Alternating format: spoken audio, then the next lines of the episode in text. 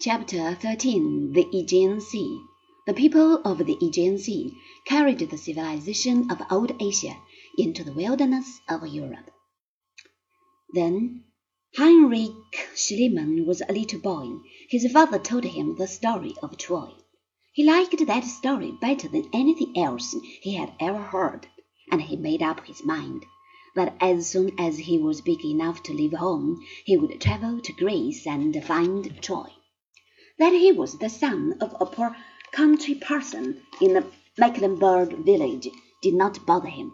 He knew that he would need money, but he decided to get the a fortune first and do the digging afterwards.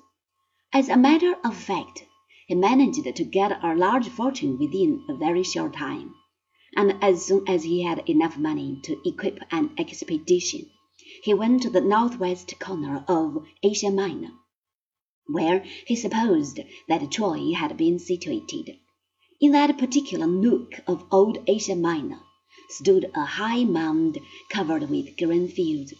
According to tradition, it had been the home of Priamus, the king of Troy.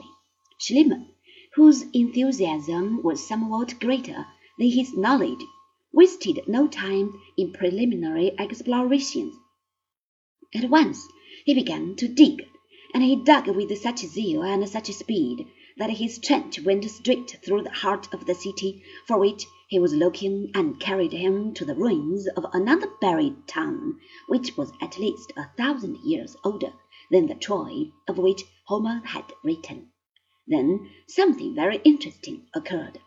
If Schliemann had found a few polished stone hammers and perhaps a few pieces of crude pottery, no one would have been surprised.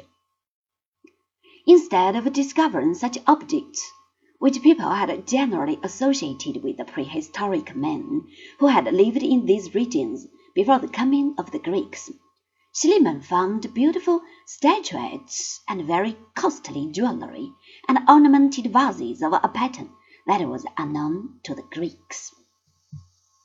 He ventured the suggestion that fully ten centuries before the great Trojan War, the coast of Aegean had been inhabited by a mysterious race of men who, in many ways, had been the superiors of the wild Greek tribes who had invaded their country and had destroyed their civilization or absorbed it until it had lost all trace of originality.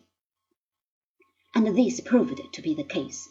In the late seventies of the last century, Schliemann visited the ruins of Mycenae, ruins which were so old that Roman guide-books marveled at their antiquity.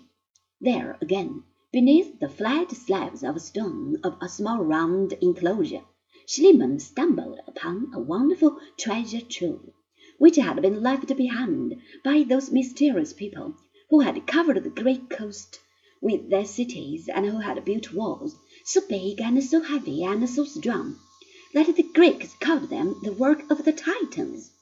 Those godlike giants who in very olden days had used to play ball with mountain peaks.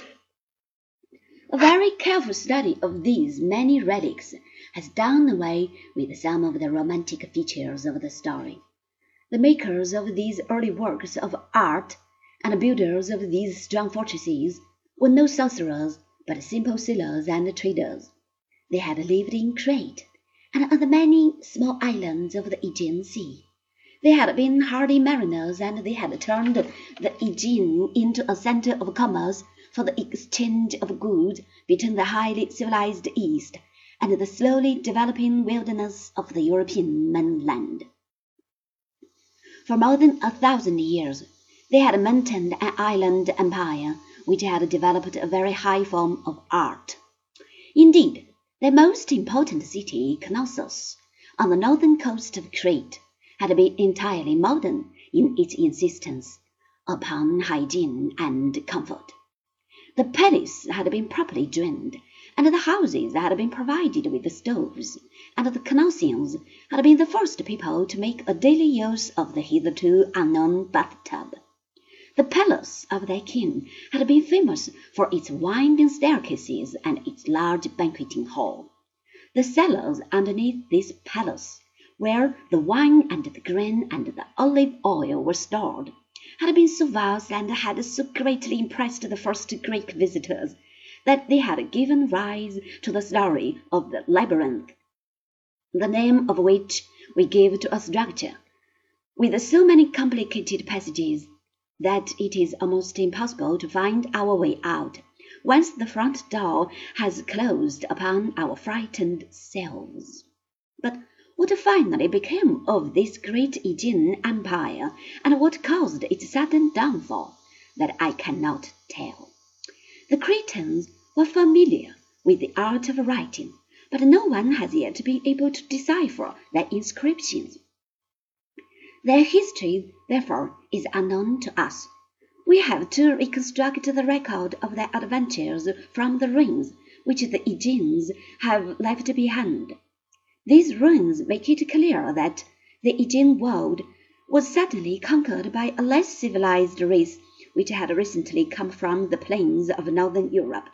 Unless we are very much mistaken, the savages who were responsible for the destruction of the Cretan and the Aegean civilization were none other than certain tribes of wandering shepherds who had just taken possession of the rocky peninsula between the Adriatic and the Aegean seas, and who are known to us as Greeks.